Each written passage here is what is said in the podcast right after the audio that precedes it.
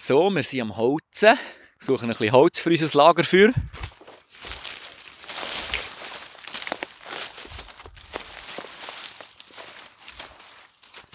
Zuerst braucht es ein bisschen kleines Holz.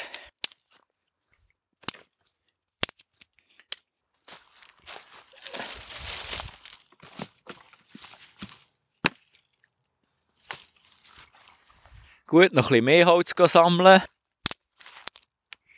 So, das Holz tun wir auf die richtige Größe zerkleinern. Und was machen wir da für ein Feuer, Puma? Ein Kapplafeuer. Das Kapplafeuer, eines der vielen verschiedenen Feuer, die man machen kann. Aber mit Abstand das Beste.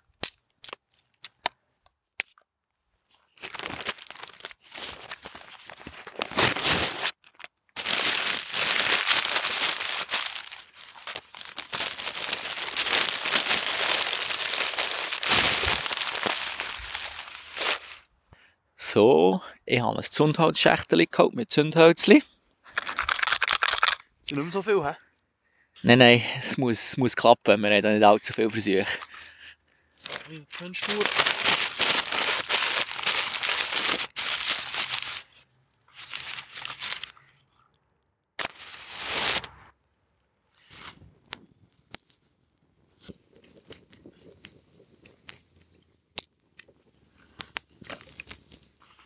Zeitung ist verbrannt. Erste Hölzli brennen ein bisschen.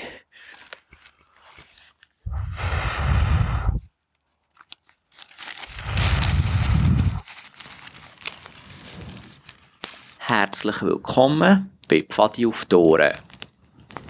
Diese Woche gehen wir raus, machen ein grosses Feuer und haben so ein richtiges Lagerfeuer. Alle zusammen. Das heisst, schaut, dass ihr schön warm habt, es kuschelig habt und genießt es einfach bei uns hier am Lagerfeuer vom Podcast. Wie ihr in meinem Hintergrund sicher schon könnt hören brennt das Feuer langsam schon recht gut. Darum fangen wir doch gerade an.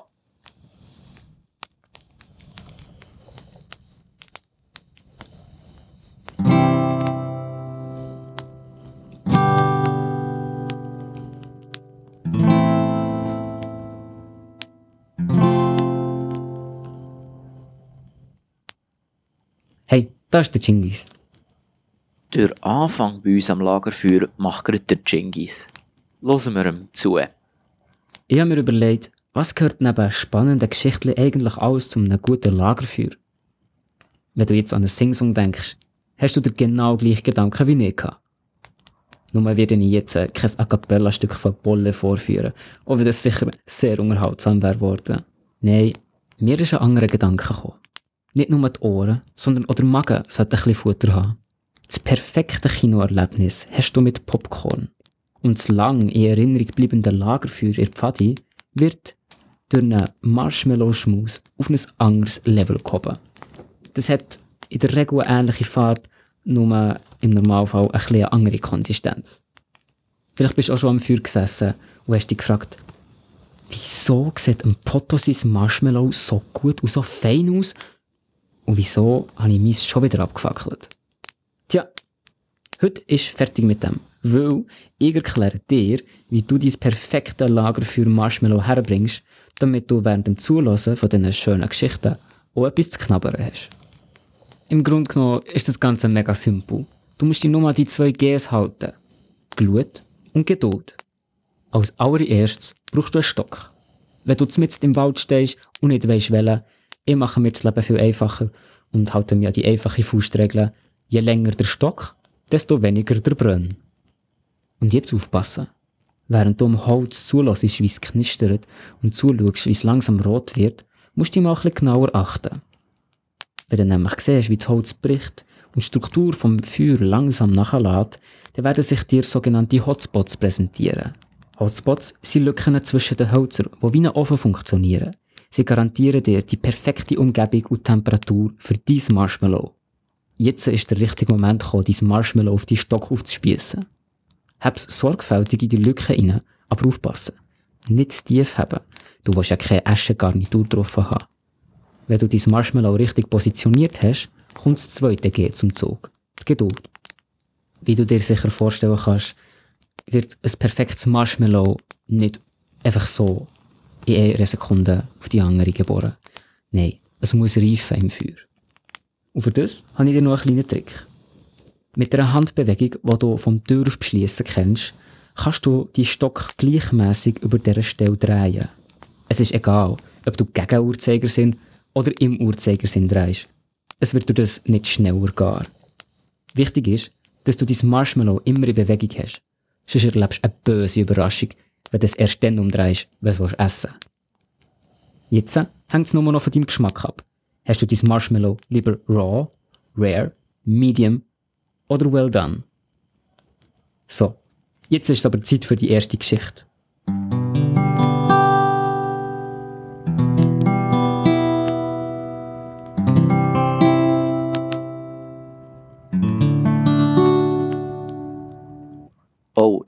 Jetzt muss ich gerade noch schnell abschlucken.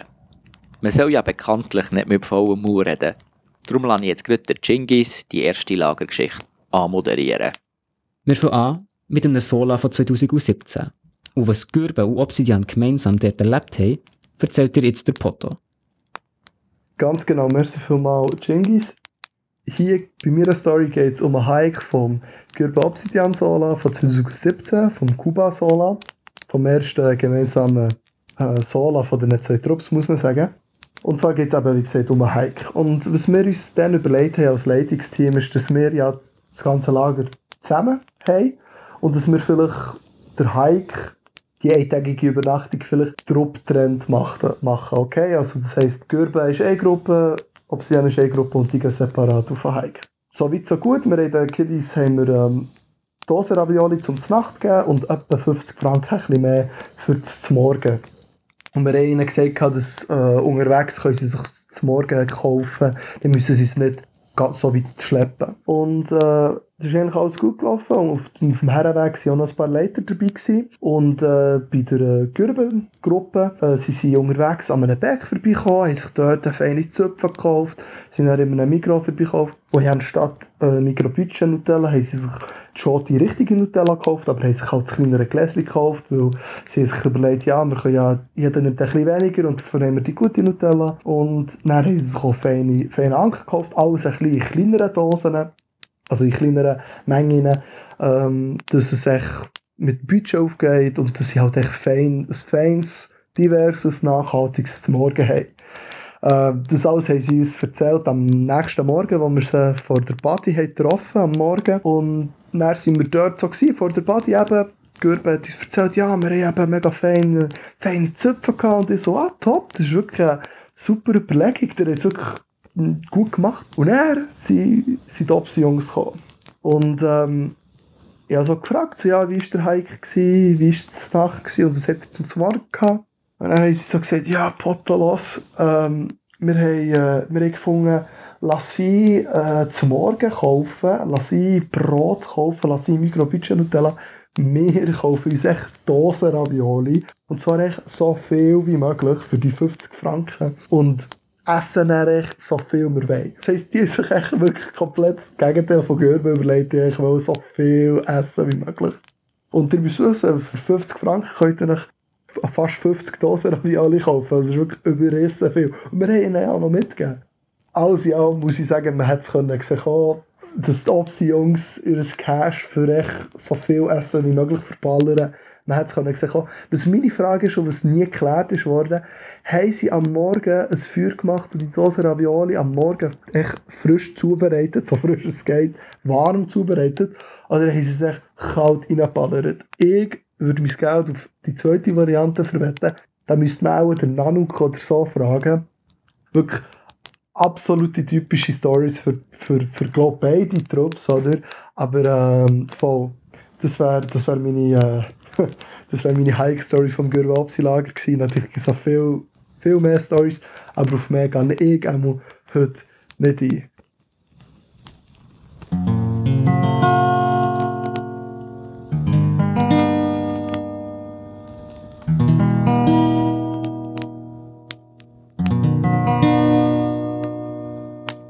Als nächstes kommt eine Geschichte von echter Freundschaft. Es ist die Geschichte vom Gusselverein. Das ist ein Verein, der dann in diesem Lager vier Fennerinnen bei Lapis Lazuli gegründet haben. Die Geschichte erzählt euch jetzt die Makena. Wir als Gosleverein haben jetzt gedacht, wir könnten mal unsere Entstehungs- oder Gründungsgeschichte von unserem Verein erzählen. Und ja, das Ganze hat angefangen im Sola 2017 in Gampelen. Und dort hat es neben unserer Küche einfach so einen riesen Holzhaufen gehabt und haben haben ein paar von uns Fennerinnen dort einen Stock gefunden, den wir mega schön haben gefunden. Aber das war auch so ein bisschen der Hauptstock von unserer Küche gewesen. Und die Küche hat immer mit dem rumgegusselt und wir haben dem Stock dann irgendwann Gusseln gesagt. Auf jeden Fall haben wir den Stock einfach immer so ein bisschen bei uns gehabt und ich weiss auch nicht, die Küche hat den irgendwie auch nicht gross vermisst. Aber nachher haben wir irgendwann so eine Zeremonie gemacht, von wegen, wir gründen jetzt den Gusselverein, wir sind der Gusselverein. Und, ähm, ja, dann plötzlich irgendeines Tages ist der weg gewesen. Und wir waren alle so gewesen, hä, wer hat unsere Gussel genommen? Geht's eigentlich noch? Auf jeden Fall haben wir dann herausgefunden, dass es jemand vor Küche war, der die einfach ohne Herz hat verbrannt. Und das hat uns natürlich nicht gerade extrem Freude gemacht, aber wir haben gedacht, nein, so nicht mit uns. Und dann sind wir auf einen Hike gegangen und haben dort eine neue Gussel gefunden, also sozusagen die Gussel 2. Und haben nachher die als unsere Gussel gebraucht. Aber auch die hat leider nicht überlebt. Und zwar haben wir dann einmal plötzlich gesehen, wie einfach jemand die Gussel hat verbrochen. Auf jeden Fall nachher hat es auch eine Bestattung für die beiden Stecken gegeben und darum sind wir jetzt eigentlich Goslar Rest in Peace. Aber unser Goslarverein hat sich sogar schon ein bisschen weiterentwickelt, also es gibt jetzt auch Goslar und Co. Aber eigentlich, das Lager ist eigentlich so die Entstehung von unserem Goslarverein gewesen. Und ja, genau, es gibt noch so eine Geschichte, die uns jetzt so spontan in den Sinn kam. Und zwar, genau ein Jahr später, im Sola, haben ein paar Fennerinnen, man munkelt, sie sind vom Gusselverein, man weiß es aber nicht, haben ein bisschen lang geredet, also es war schon relativ spät gewesen, und unseren Leiter ist es, glaube ich, relativ fest auf den Sack. Und wir waren, glaube ich, relativ laut gewesen. Und nachher ist die sportlichste von allen Leiterinnen und Leitern gekommen. Man nennt sie auch Via. Und hat gesagt, so Frauen, so geht es nicht. Eine von euch kommt jetzt mit mir säckeln, und zwar sofort. Und wir haben gedacht, wir stellen uns einfach schlafen, dann checkt die das sowieso nicht. Und hat sie gesagt, ich sehe ja schon, dass die nicht schlafen, ihr müsst da gar nicht einen auf in Schlafen tun. Und dann haben wir gemerkt, die meint das tot ernst. Und wir haben zuerst gemerkt, sie meint es noch so ein bisschen als Witz. Und dann haben wir gedacht, ja, wir säckeln jetzt mit der auf Bern, oder? Auf jeden Fall, nachher hat sie gesagt, eine von euch steht jetzt auf. Und nachher hat sich dann irgendwann mal mutige, gutherzige Spice gemeldet, die gesagt hat, ja, sie kommt mit. Auf jeden Fall, nachher ist sie aufgestanden, hat mit der Via dort vorgelaufen, respektive joggt. Und wir haben wirklich gedacht, das geht gar nicht. Wir sind richtig verrückt worden. Ich dachte, wie kann man uns so etwas antun? Wir haben ja nur ein bisschen geredet. Quintessenz vom Ganzen war, sie haben jemanden für die Nachtübung gebraucht und haben gedacht, sie brauchen das jetzt als lustigen Gag und Spice ist gar nicht rennen, sondern ist dann in die Nachtübung eingebunden worden. Aber für uns ein schlechtes Gewissen zu machen, haben sie Skilia rausgeschickt mit einer Laterne, die dort vor dem Zelt ist rumrennen, dass wir das Gefühl hatten, und jemand hat dazu noch angeschrien, dass das Beis jetzt dort am Rennen ist. Aber als wir dann eine halbe Stunde später etwa alle sind geweckt wurden für die Nachtübung, haben wir relativ dumm geschaut, wo das Beis nicht am Rennen war, sondern irgendwie ihre Rolle war.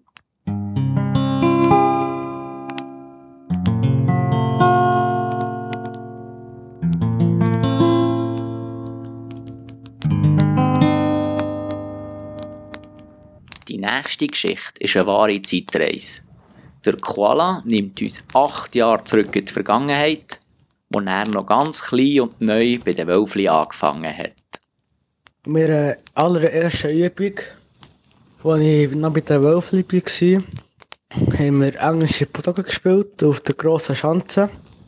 Meine Mutter war etwas weiter hinten von mir, also sie hat echt zugeschaut. Und ich habe immer zu ihr geschaut. Und als sie dann immer wieder gehen wollte, habe ich es gesehen und habe dann rennen. Und das ist ein paar Mal passiert. Und dann so, etwa, ja, ich weiß nicht, etwa die Hälfte vor, vom Nachmittag ist es dann gegangen. Und ja, das ist meine Geschichte.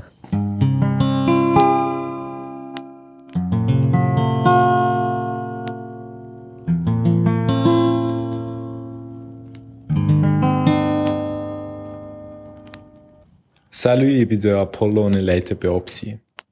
Bevor wir uns die nächste Geschichte vom Apollo anhören, braucht es noch ein bisschen Kontext. Das Fahnenklauen in Pfadi hat eine lange Tradition. Man geht zu einem anderen Trupp, zu einer anderen Gruppe und versucht, eine Fahne zu nehmen und zurück zu einem zu bringen.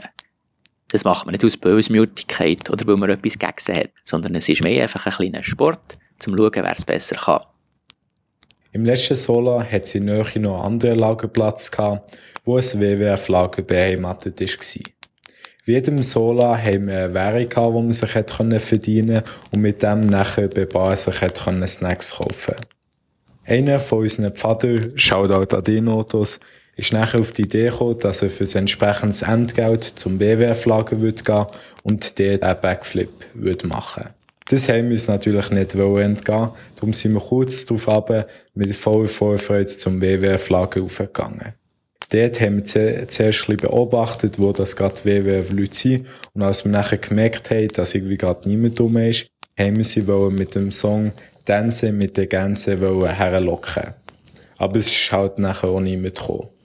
Daraufhin sind wir natürlich ein tief ins Camp gegangen und haben bemerkt, dass da niemand ist. Wir haben ein bisschen umgeschaut und da haben wir die Pfanne entdeckt, die im Wind weht. Da haben wir eins und zwei zusammengezählt, haben aus der Küche eine Schere gemuckt, sind auf einen Baum geklettert und haben kurzerhand die Fahne abgeholt. Nachdem wir das gemacht haben, haben wir natürlich alle richtig Panik gehabt, dass WWF-Leute zurückkommen und darum sind wir nachher in unser Lager zurückgerannt mit der Fahne. Und auf meine Nachfrage darauf hätte der Apollo auch noch zugegeben, dass sie die Flagge selbstverständlich am WWF wieder zurückgegeben haben.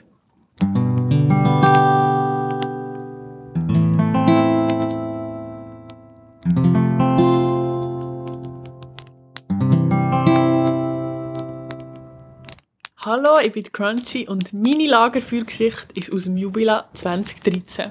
Für die, die sich jetzt fragen, was ein Jubiläum ist, hier eine kleine Erklärung. Fati Patria ist im Jahr 1913 gegründet worden. Und so hat man im Jahr 2013, also zum 100-jährigen Jubiläum, ein Jubiläumslager für alle Meuten und Trupps gemacht.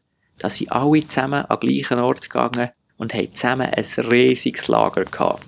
Und zwar sind wir dann auf einen Hike gegangen. Da haben wir Karten, einen Blachenbund, und verschiedene Zelteinheiten.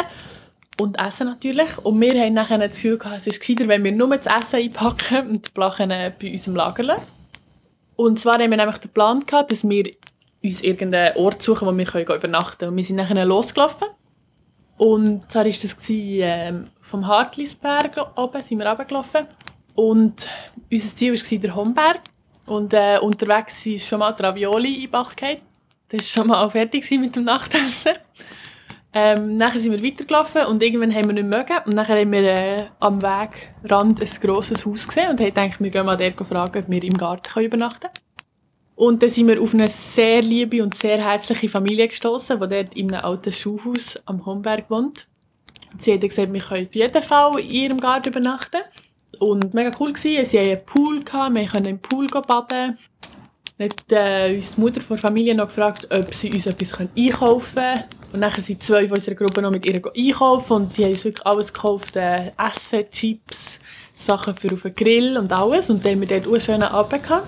Und dann haben wir bin auf dem Trampolin, sind wir mit unseren Schlafsäcken bin auf dem Trampolin haben wir geschlafen. Und mitten in der Nacht hat es dann angefangen zu regnen und dann sind wir dann reingegangen und haben dort im Schuhhaus geschlafen. Und am nächsten Morgen sind wir wieder zurück unser Lager. Und für mich ist das eine mega coole Pfadi-Geschichte, weil es zeigt, wie offen die Leute gegenüber der Pfadi sind und wie herzlich sie uns dort willkommen geheissen haben.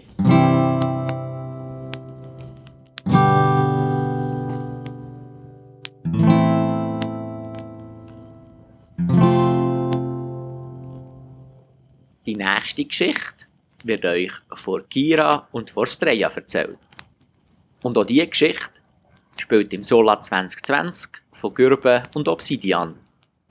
Und ich habe da so ein bisschen einen Verdacht, dass auch, auch diese Geschichte wieder etwas mit dem BWF zu tun hat. Aber hören wir sie doch einfach an. Wir erzählen vom Sola 2020, wo Gürben und Opsi zusammen gemacht haben. Da hat es eine Nachtübung gegeben, die sehr interessant war. Die Übung ist folgendermaßen abgelaufen. Also, wir sind halt 15 Leute, also eigentlich alle Leiter und alle Fenner und Jungfenner.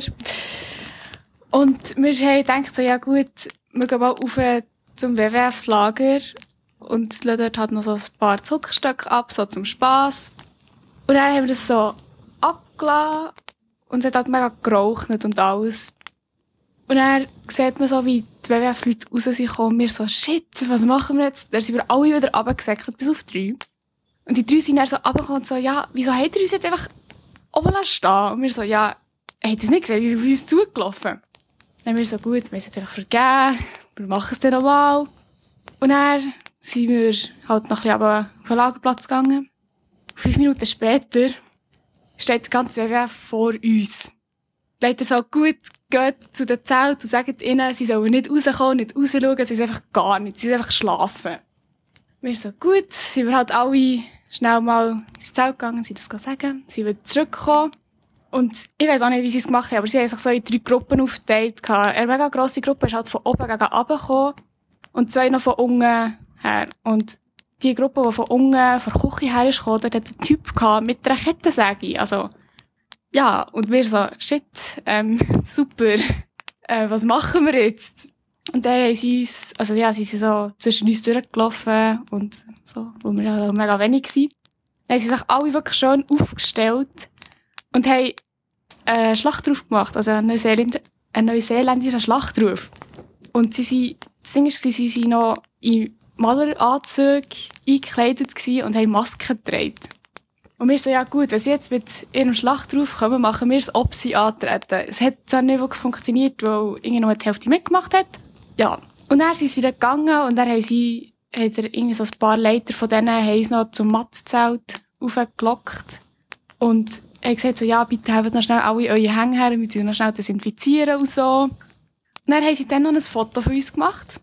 Und wir so, ja, super, merci, jetzt jetzt gehen. Sie sind gegangen, wir haben uns umgedreht und sie hat runtergelaufen zur Küche. Und auch dann haben sie dann noch unsere Patria-Fahne mitgenommen.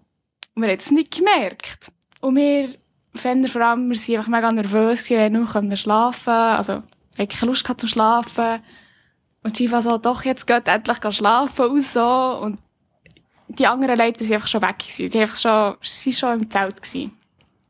Und wir so, ja gut, jetzt gehen wir halt auch schlafen, wenn es unbedingt muss sein. Ja.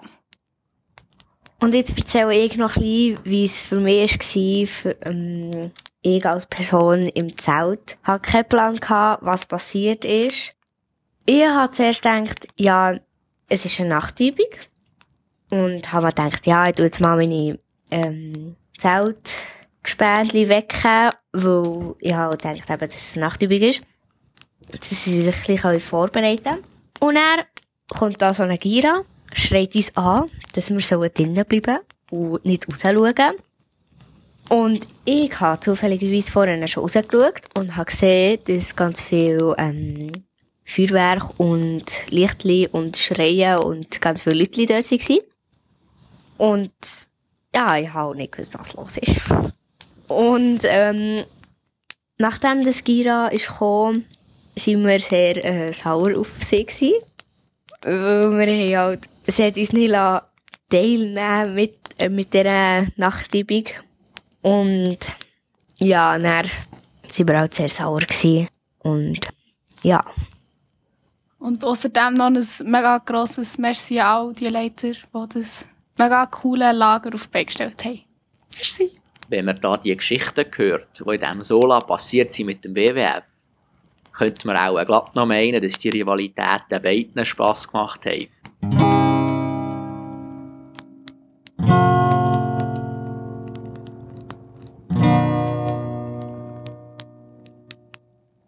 Name ist EOS. Und die letzte Geschichte wird uns von EOS erzählt. Die EOS betreibt eine Meme-Seite auf Instagram über die Pfadi und im Spezifischen Pfadi Patria. Falls du nicht alle Worte in diesem vorherigen Satz verstanden hast, habe ich den bekannten Internet-Expert Martin gefragt, was ein Meme ist. Meme, auch Mem, das Substantiv. Der Begriff des Memes stammt aus dem Englischen und bezeichnet einzelne sich perpetuierende Bewusstseinsinhalte. Heute werden unter dem Begriff verschiedene Manifestierungen eines Kulturphänomens zusammengefasst, das sich durch das Verbreiten kleiner Medieninhalte mit einer meist humoristischen oder manchmal auch satirischen und entsprechend gesellschaftskritischen Aussage kennzeichnet. Verbreitung haben diese Bilder auf Internetplattformen wie Imageboards oder Videoportalen, Chaträumen, Internetforen, Messenger-Diensten, soziale Netzwerken, E-Mail etc. gefunden. Vielen Dank für die Ausführung. Falls du noch ein Beispiel von einem Meme möchtest sehen, wirst du selbstverständlich ein Meme bei uns in der Beschreibung finden. Jetzt aber übergeben wir das Wort an EOS. Ich erzähle ein bisschen über meine Meme-Page. Ich habe, by the way, eine Meme-Page. Falls ihr sie einfach nicht kennt, ist auch nicht so wichtig. Also doch eigentlich schon, aber egal. Ähm, ich erzähle ein bisschen über meine Meme-Page. Also, es hat eigentlich alles damit angefangen, dass ich grundsätzlich gerne Videos schneiden und Fotos bearbeiten und halt auch einen gewissen Sinn von Humor haben. Und das mutiert halt dann zu so einem Meme. Und es ist eigentlich so, dass ich halt auch sonst Memes mache, halt für meine normalen Freunde. die sind auch natürlich auch normal, aber so für meine halt wirklich normalen Freunde. Und äh, dann habe ich irgendwann mal so Pfadi-Memes gemacht. Und ich habe dann so, so über ein Knark oder so ein Meme gemacht, das bis dann auch noch zeigen und die es echt nicht checken. Dann ist mir aufgefallen, dass die ja gar nicht wissen, was ein Knark ist. Und wenn sie ihnen dann erklärt haben, sie sind nur angewidert und es ist nicht mehr lustig gewesen. ja, das war ein bisschen doof. Ähm, jedenfalls habe ich dann angefangen, Pfadi-Memes zu machen, die ich einfach für mich behalten Und das war ein bisschen traurig, aber ich habe dann mit mir über mich gelacht. Und ich habe ab und zu den Leuten gezeigt, aber so keine Ahnung, ich bin nicht darauf gekommen, irgendwie aufzuladen. Aber ja, dann irgendwann einfach gedacht, dass ich einfach einen Account machen auf Insta, halt mit einfach Pfadi-Stuff. Wir haben mega viele Videos gehabt vom Solo und so. Und dann dachte ich, ich könnte die doch einfach dort aufladen. Und dann habe ich irgendwann so ein Meme aufgeladen und gedacht, das kommt noch gut an. Und dann habe ich einfach dort angefangen Memes aufzuladen. Also nur noch Memes. Und ja, so ist das eigentlich gesehen. Also eigentlich ist ja die Wahrheit, dass ich vor so drei Jahren etwa auch schon Party-Memes gemacht habe und habe so Party-Leute gezeigt. Aber die haben es einfach nicht lustig gefunden. Und ich war sehr verletzt nachts. und dann habe ich aufgehört. Ja, egal. Jedenfalls wollte ich noch erzählen, wie das eigentlich mit dem Erika gesehen. Und zwar, es ist ja so gewesen, ich habe halt das Ticho von meiner Schwester irgendein Weekend geklaut oder so. Und dort ist halt Erilea drauf gestanden, halt so wie meine Schwester halt Pfadi heisst. Und alle Leute haben Erika gelesen, weil ich weiß nicht, ob sie einfach dumm sind oder ob meine Schwester grusig schreibt. Ich weiß es wirklich nicht. Jedenfalls heisse ich in wirklich, in real life nicht Erika, aber zu dem ab dem Zeitpunkt habe ich einfach, bin ich der Erika und ja, ich habe mich damit abgefunden und ja, wegen dem steht dort noch so Erika am Schluss. Wer sich auf Instagram die Memes selber mal anschauen will, sucht einfach nach Fatipatria Memes Erika.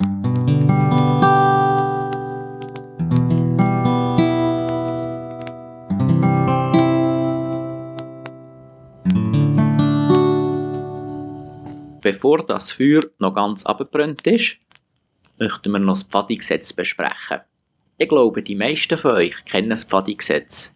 Wir Pfadis wollen offen und ehrlich sein, Freude suchen und weitergeben, unsere Hilfe anbieten, uns entscheiden und Verantwortung tragen, andere verstehen und achten, miteinander teilen Sorge hat zur Natur und zu allem Leben, Schwierigkeiten mit Zuversicht begegnen. Und wie dass du die Grundsätze jetzt gerade kannst umsetzen kannst, erzählt dir jetzt der Vayu. Hallo zusammen, ich bin der Vayu, bin schon sehr, sehr lange Pfadi und heute wollte ich ein bisschen über das Teilen erzählen. Weil Pfadi teilt man. Das ist ein wichtiger Punkt aus dem Pfadi-Versprechen. Dort heisst es nämlich, wir Pfadi wollen miteinander teilen. Es ist aber auch etwas, was man ganz oft ein bisschen aus dem Kontext gerissen hört. Zum Beispiel, wenn ein Kind ein vermeintlich besseres Znüni hat als das andere. Dann tönt es dann so, ich will auch von dieser Schocke. Ihr Pfadi teilt man. Eigentlich wissen wir alle genau, dass es in diesem Punkt nicht nur um das Znüni teilen geht. Ich habe mir darum ein bisschen Zeit genommen und überlegt, was man in dieser Zeit so alles teilen könnte. Jetzt, wo viele von uns viel daheim sind und Zeit zum Aufräumen und Entrümpeln haben, oder einfach das Genuss daheim nicht mehr gesehen, kann man am denen noch andere Bedeutung geben. Wie wär's, wenn wir alle unsere nicht mehr genutzten Sachen weitergeben, verschenken, spenden, tauschen oder verkaufen würden? Fangen wir doch mit den Kleidern an. Alle Kinder werden gross und grösser, übrig bleiben Hochwasserhosen, zu kleine Schuhe, T-Shirts, wo man den Kopf nicht mehr reinbekommt und bauchfreie Pullover. Auch bei den schon Ausgewachsenen unter uns sammelt sich meistens so einiges an. Sei es Sachen, die ihm nicht mehr gefallen, zu eng oder zu weit sind worden. Das kann zum Beispiel in einer Jojo-Diät schnell mal passieren. Oder Zeug, wo halt einfach aus der Mode geht. Für Kleider und auch Schuhe gibt es ein paar Möglichkeiten, wo man ein neues Leben kann ermöglichen kann. Das ganz Klassische ist natürlich der Altkleidercontainer. Der dürfen nur saubere Textilien rein und die Schuhe müssen zu Bärlis zusammengebunden sein. Die sammelnde Organisation verkauft dann Kleider in riesigen Ballen nach Afrika und Osteuropa und bei den gemeinnützigen Sammlern geht der Gewinn an die Organisationen, die auf dem Container angeschrieben sind. Das kann zum Beispiel die Schweizer Berghilfe oder das Rote Kreuz sein. Wenn man seine Spende noch ein bisschen Näheres weitergeben will, Achtung, jetzt Stift und Papier vornehmen, wenn man notieren will, wenn das auf einem zutrifft, dann kann man sie an Gassenarbeit Bern bringen. Die machen nämlich eine Sammelaktion im Advent und am 8. Dezember kann man von 4 bis 6 an der Belbstrasse 53 im zweiten Stock Kleider abgeben. Besonders gesucht ist warme Kleidung. Weil es aber so eine Adventskalender-Aktion ist, kann man an diesem Tag nur Kleider bringen. Robuste Schuhe und besonders Männerschuhe in eher grossen Grössen sind aber auch immer gefragt. Schaut doch auf der Facebook-Seite von Gassenarbeit Bern vorbei. Dort werden sie euch über die Samu-Aktionen informieren. Für Kinderkleider gibt es oft Kleiderbörsen, meistens im Herbst und Frühling. Da findet ihr sicher etwas von Gemeinde oder im Quartierverein, wo ihr eure Sachen könnt hergeben könnt. Dann bleibt nur noch die Frage, was machen wir mit kaputten Sachen? Hm, die könnt ihr mit Pfadi anlegen. Dann stören die Löcher von Funken und Dornen oder auch stört nicht so fest. Wenn das auch nicht mehr geht, weil der Sock zum Beispiel einfach keinen Stoff mehr dran hat, dann kann man das Kleidungsstück entweder mit gutem Gewissen fortschießen oder zum Veloputzen brauchen. Dort wird es ja sowieso immer zu Ende gebraucht, muss man sagen. Und so spart man sich eigentlich komplett schwarze Hände. Kommen wir zu den Büchern und Alltagsgegenständen. Viele von den vorher erwähnten Kinderkleiderbörsen nehmen auch Spielsachen und Kinderbücher. Dort machen die meisten Sachen garantiert nochmal um ein Kind Freude. Bücher für Erwachsene kann man zum Beispiel in die Bücherbrocke bringen. In Lengasse hat es ganz grosse. Brockenhäuser nehmen zum Teil auch gerne Sachen an. Dort sind sie aber froh, wenn man zuerst anläutet oder persönlich nachfragt, bevor man ganz viele Sachen bringt. Brockis wären auch eine gute Adresse für Möbel, Bücher, Kunst, Kleider und und und. Wenn man dann schon dort ist, dann findet man vielleicht auch noch einen Schatz, wie zum Beispiel eine alte Gamelle. Velos sind gäbig und es macht Spass, auf ihnen zu fahren. Wenn aber niemand mehr sie braucht, dann werden sie sperrige Staubsammler. Aber auch da kann man etwas machen. Im Liebenfeld ist der Drahtessu daheim. Eine Organisation, die Menschen zurück ins Arbeitsleben integriert. Eines der Projekte, die sie haben, ist Velos flicken und auf Afrika exportieren. Dort sind sie sehr beliebt, weil ältere europäische Velos sind meistens aus Stahl. Das macht sie besonders haltbar und zum Beispiel für den Transport von Wasserkanistern geeignet. Die Öffnungszeiten vom Drahtesel findet man auf der Internetseite von Wenn man zu diesen Zeiten nie kann, dann kann man das Velo oft vor ihrem Gebäude anketten und eine Spendenbescheinigung ausfüllen und in so einen holzigen Briefkasten einwerfen. Dann ist man nicht an die Öffnungszeiten gebunden und wird sein Velo trotzdem los. Wenn man möglichst keinen Weg auf sich nehmen will, dann kann man natürlich bei gutem Wetter auch einfach Sachen vor dem Haus aufs Trottoir stellen und mit gratis zum Mitnehmen anschreiben. Jemand anderes kann vielleicht das eine oder das andere brauchen. Bei schlechtem Wetter eignet sich das aber nicht, sonst kannst du schnell Bücher fortschießen. Dann kann man dafür seine Sachen fotografieren und mit einer kurzen Beschreibung auf Tutti oder Ricardo aufladen. Oder natürlich auch in die unzähligen Flohmarkt- oder Verschenkungsgruppen auf Facebook. Was ich dort wichtig finde, ist eine gute Beschreibung. Wenn ich zum Beispiel Kletterschuhe suche, dann muss ich natürlich eine Grössenangabe haben, die schon im Titel steht. Sonst finde ich ja keine passende und dann kann ich es mir auch sein lassen. Gleiche gilt bei einem Velo. Schreibt rein, wie viel Gänge. Schreibt auch rein, was allenfalls kaputt ist oder was man noch flicken müsste und wie gross die Rahmengrösse ist. Anleitungen, wie man die Rahmengrösse messen, findet ihr sicher im Internet. Das ist nichts Schwieriges. Es hilft aber den Leuten, die sich für ein Velo interessieren, dass sie merken können, ob es nicht passt oder nicht. Bei Büchern, die ihr irgendwo aufladet, könnt ihr die ISBN-Nummer angeben. Das ist eine individuelle Nummer, mit der kann man alle Bücher identifizieren und es kann hilfreich sein, wenn man ein bestimmtes Buch sucht. Auch noch gäbig sind Angaben, zum Beispiel, das habe ich mit Leuchtstift markiert, weil ich es für die Schule gebraucht oder das habe ich als Maturbuch gelesen, ist sehr gut gewesen. Wichtig ist auch, dass man klare Infos gibt zum Preis und ob man den Artikel muss abholen oder ob er allenfalls auch versendet wird. Das kann sicher die ein oder andere mühsame Diskussion mit jemandem, der Interesse am Artikel hat, ersparen. Aufräumen und entrümpeln braucht Zeit und kann oft auch mühsam sein. Aber sogar ich, wo meine halbe Pfadizeit für meine Unordnung im Zelt bei berühmt war, habe Freude an einem aufgeräumten Zimmer. Und ich genieße es, wenn ich nicht ewig meine Sachen muss suchen muss. Zudem tut es natürlich auch das Putzen vereinfachen, oder? Wenn man nicht zuerst noch 100 Sachen vom Boden muss auflesen muss. Mein heutiger Beitrag geht ein bisschen über das 9. Teil Pfadi aus. Aber genau so können wir halt nacheinander Sachen mit anderen zusammen nutzen. Und es ist ja auch irgendwie Teilen. Mit dem Verschenken und Weitergeben können wir fremden und auch bekannten Leuten eine Freude machen und sorgen daheim für mehr Platz und Ordnung. Gleichzeitig sparen wir so auch natürliche Ressourcen, was zum Punkt Sorge tragen zur Natur und allem Leben vom Pfadi-Gesetz passt. Das wär's heute von mir. Ich wünsche euch viel Spaß beim Aufräumen und Entrümpeln.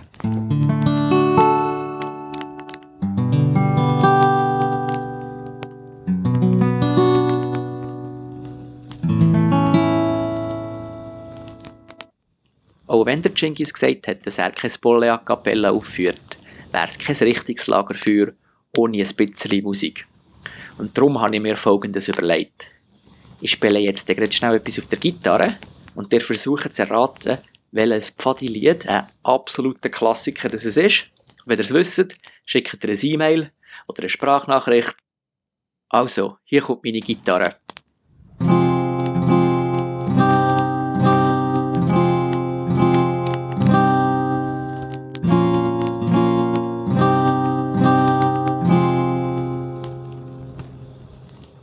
Und?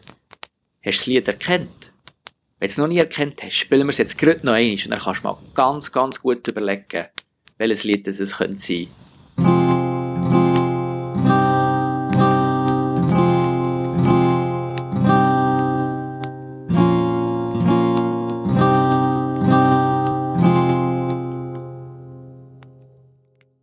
Wenn du das Lied herausgefunden hast, kannst du uns entweder ein E-Mail an ohren.fadipatria.ch schicken oder du meldest dich bei deiner Leiterin oder bei deinem Leiter und die können es uns dann weitergeben.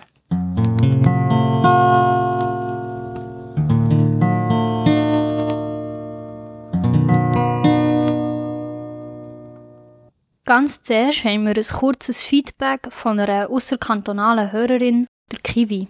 Ich habe dank dem Krocki gerade ein Mangostückchen gefunden und Basel lecker. Danke vielmals. Tschüss. Ja, da wünschen wir doch einen guten.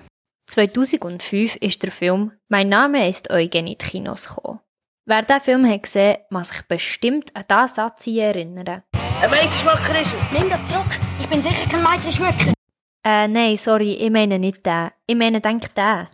Und das Pfadilager kannst du dir aus dem Kopf schlagen. Nachdem ich das gehört habe, habe ich meine Eltern, namentlich Bambi und Clever, ihr Pfadi gefragt, was ist ein Pfadilager? Was sie mir dann erklärt haben, was Pfadi ist, habe ich mal dort hergehen. Kurz darauf bin ich also an so einem Schnuppernachmittag und ganz ehrlich, es war ein cooler Nachmittag. Kurz vor der 5 bin ich über eine Seilbrücke, die die Leiterinnen dann extra haben gespannt. Leider bin ich runtergefallen und habe angefangen. Wo mein Vater mich holen wollte, hat er mich gesehen, wie ich gerennend am Boden liege und hat sich auch gedacht, die will nie mehr in die Pfade. Als ich mich aber aufgerichtet habe und aufgehört habe zu rennen, habe ich ihn angestrahlt und ab dann sind Pfadi und ich einfach unzertrennlich gewesen. Es hat nicht mehr lange gedauert und ich habe angefangen, mehr KollegInnen vor Schuh in die Pfade reinzubringen. Zum Beispiel der Charon. Es schaut auch an dich, Charon. Und wo sich näher meine Pfadi hat aufgelöst, hat mich der Charon in die Pfadi Patria geschleppt. Und ich bin noch so gern geblieben. Der Vaju hat uns auch noch seine erste Erinnerung an die Pfadi erzählt. Hallo zusammen, ich bin der Vaju. Ich bin seit 17 Jahren Pfadi, bin jetzt 24. Und an meine erste Übung kann ich mich leider nicht mehr erinnern, dafür aber an die Schnupperübung oder an Schnupperanlass. Und zwar war es so, gewesen, ich war in der ersten Klasse und paar Leiterinnen sind zu uns auf den Schulplatz gekommen und haben mit uns Spiele gespielt. Und besonders gut mag ich mich erinnern an eine Staffette, wo man beim Ziel Sugus hat müssen mitnehmen glaube ich, oder Sugus hat bekommen. Einmal hat man am Schluss die Sugus behalten. Und da ich nachher gedacht, oh Pfadi, da gibt es immer Sugus, da gibt es immer Süßes, da will ich her, bin ich dann an die erste richtige Übung und bin dann so in die Pfadi gekommen. Der Tontu wäre fast nicht in die Pfadi gekommen. Wieso, dass er immer noch in der Pfadi ist, erfahrt ihr jetzt. Hallo zusammen, ich bin der Tontu und ich erzähle euch heute von meiner ersten Übung. Und zwar habe ich, äh, ich zuerst noch bei einer anderen Pfadi. Dort hat es mir aber weniger gefallen und ich habe dann auch wieder aufgehört dort. Kurz darauf ab, äh, bin ich mit dem Orion zusammen in der Stadt. Ähm, wir sind, glaube ich, ich weiß es nicht mehr genau, ich glaube, wir sind irgendwie etwas so gänkeln oder kaufen. Ähm, und dann war es so, gewesen, irgendwie hat der ähm, Orion einen Kuchenverkauf müssen. Ähm, ich weiß nicht mehr genau, ob irgendwie ähm, der Vayu vorbeigekommen ist und äh, wenn wir den Vayu noch gesehen und der gesagt hat, wir haben eine Pfadiübung oder ähm, äh, ob, er, ob er es irgendwie schon gewusst hat. Jedenfalls habe ich gedacht, ja blöd, äh, da bin ich ja dann ganz allein und eigentlich habe ich eh nichts zu tun. Ähm, und nachher haben sie mich mit der Orion so ein bisschen überschnurrt, dass ich mitkomme. Bin ich halt mitgegangen und ja, meine erste Übung war tatsächlich ein Kuchenverkauf. ähm, aber irgendwie bin ich trotzdem geblieben, ja. Eine weitere Zusendung haben wir von Mulan bekommen. Hallo zusammen, ich bin Mulan und Leiterin bei Riki Tiki. Vor 13 Jahren bin ich zum ersten Mal an einer Pfadi-Übung und von genau dieser werde ich euch heute erzählen. Also eigentlich stimmt es nicht ganz. An meine erste mag ich mich kaum mehr erinnern. Aber ich habe es super gefunden. Und habe gesagt, nächste Woche möchte ich unbedingt wieder kommen. Also bin ich am nächsten Samstag wieder in Pfadi. Dieses Mal war es die offizielle Schnupperübung. Und sie hat zwischen der Meute Bagira und der Meute Chill stattgefunden. Ob noch andere Meute dabei waren, an das mag ich mich nicht erinnern. Aber ich weiß noch genau. Wir haben damals ein Spaghetti-Schmuggler gespürt. Und damit man nicht beschissen können und Spaghetti einfach so verbrechen, hat die Leiter gesagt, dass nur ganze Spaghettis zählen werden. Das habe ich natürlich nicht cool gefunden, wo ich bei die Kleinste war. Und mit 5 ist man auch nicht besonders schnell. Ich weiss nicht mehr, wer gewonnen oder verloren hat, aber die Übung habe ich überhaupt nicht cool gefunden. Und, als wäre das nicht schon genug, ist mein Bruder, der Orion, auch noch in die gespannte Schnur vor Basis hineingerannt und hat einen mächtigen Strich auf seiner Stirn gehabt. Und den hat man auch noch Wochen später gesehen. Auf jeden Fall hat mir die eine Übung können vor Pfadi abhalten und wie man sieht, bin ich immer noch dabei. Und zuletzt haben wir auch noch das erste Pfadi-Erlebnis von Crunchy. Hallo Diami, das ist Crunchy und heute erzähle ich meine erste Pfadi-Geschichte. Und zwar bin ich dann etwa 7 gewesen und äh, Pfadi auch gut, wie sie dann noch heissen, Pfadi in Muri. Die sich auch Werbung machen zu unserer Schule und wir haben nämlich in der Zähnepause ganz viele lustige Spiele gespielt. Und nachher haben ein paar Kolleginnen und ich beschlossen, dass wir in die Pfadi gehen. Und dann bin ich an die erste Aktivität gegangen. Und dann war es ein riesen Anlass. Und ähm, irgendjemand hat so ein Seilbändchen, so wie die im Rope Tech gespannt.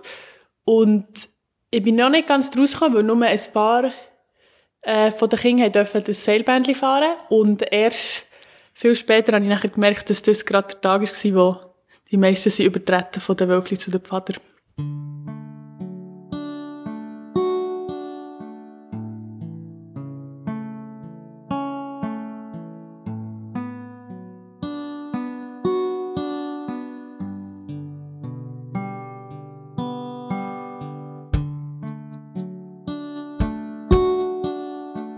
Das war es für diese Woche mit einer riesen Episode von Pfadi auf die Ohren. Vergiss nicht, dein Lagerfeuer auch wieder schön auszulöschen und schau, dass es nicht noch heisse Glut hat. Merci fürs Zuhören. Wie immer freuen wir uns über jedes Feedback. Schreib einfach ein Mail an ohren.pfadipatria.ch Wir freuen uns auch über alle schönen Lagerfeuergeschichten oder Memes. Heute, am 5. Dezember, ist Internationaler Tag vor Freiwilligenarbeit. Und darum möchten wir allen Leiterinnen und Leiter, allen Rover, allen, die sonst irgendetwas bei Pfadi helfen, ganz herzlich danken für ihren grossen Einsatz, den sie leisten. Merci vielmal.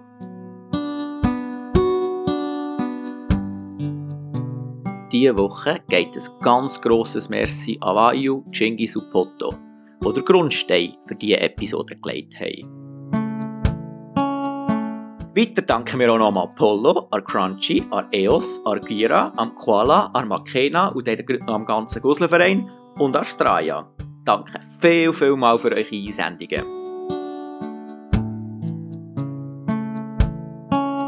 Merci auch noch an Crunchy, an Kiwi, an Mulan, am Tontu und am Vayu für ihre Rückmeldungen. Wenn auch du mal möchtest im Podcast vorkommen, melde dich doch bei uns.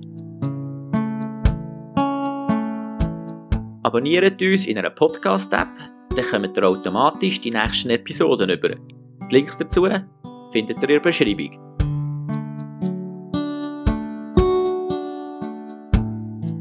Pfadi auf die Ohren ist ein Podcast von Pfadi Patria. Willst du auch hier in die Pfadi gehen? Dann melde dich unten auf dem Link «Ich will auch in die Pfadi».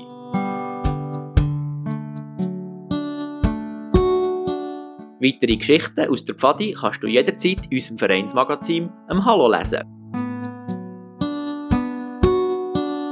Pfadi auf die Ohren wird von einem kleinen Team produziert. Das Team besteht aus der Diami, dem Puma, der Skilia, dem Tabasco und mir, der Wombat. Bis nächste Woche.